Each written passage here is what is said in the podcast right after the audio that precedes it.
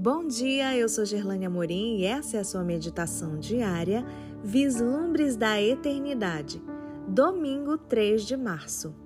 Rosas de Pitmini. Verso de hoje, Salmo 90, 12. Ensina-nos a contar os nossos dias, para que alcancemos coração sábio. Era dia de feira, coloquei a mochila nas costas e desci até o vilarejo. Sou fascinado pela variedade de cores que aparecem no céu nas manhãs de primavera. No caminho, vi ao longe uma cerca coberta de uma multidão de rosas. As fragrâncias do Mediterrâneo em flor fazem você se sentir como se passeasse pelo jardim do Éden. Desde tempos imemoriais, alguns dias por semana, os agricultores da região vêm para a Praça do Povoado e ali expõem seus produtos. Suas barracas não têm o aspecto elaborado dos grandes supermercados, mas suas frutas e verduras têm sabor verdadeiro. Depois de adquirir alguns limões e gengibre, experimentei alguns damascos sazonais. Foi como voltar à minha infância. Depois de um breve diálogo com uma senhora que comprava abacates, devia ou não levar coentro para um bom guacamole. Decidi voltar para casa. O sol, em seu percurso zenital, cobria de contrastes a paisagem.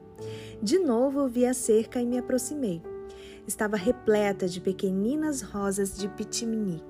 As pétalas, umas bem branquinhas e outras de um rosado intenso, me fizeram lembrar bordados que havia visto em alguma almofada eram de uma delicadeza exuberante, de uma cor sedutora e de um aroma refinado.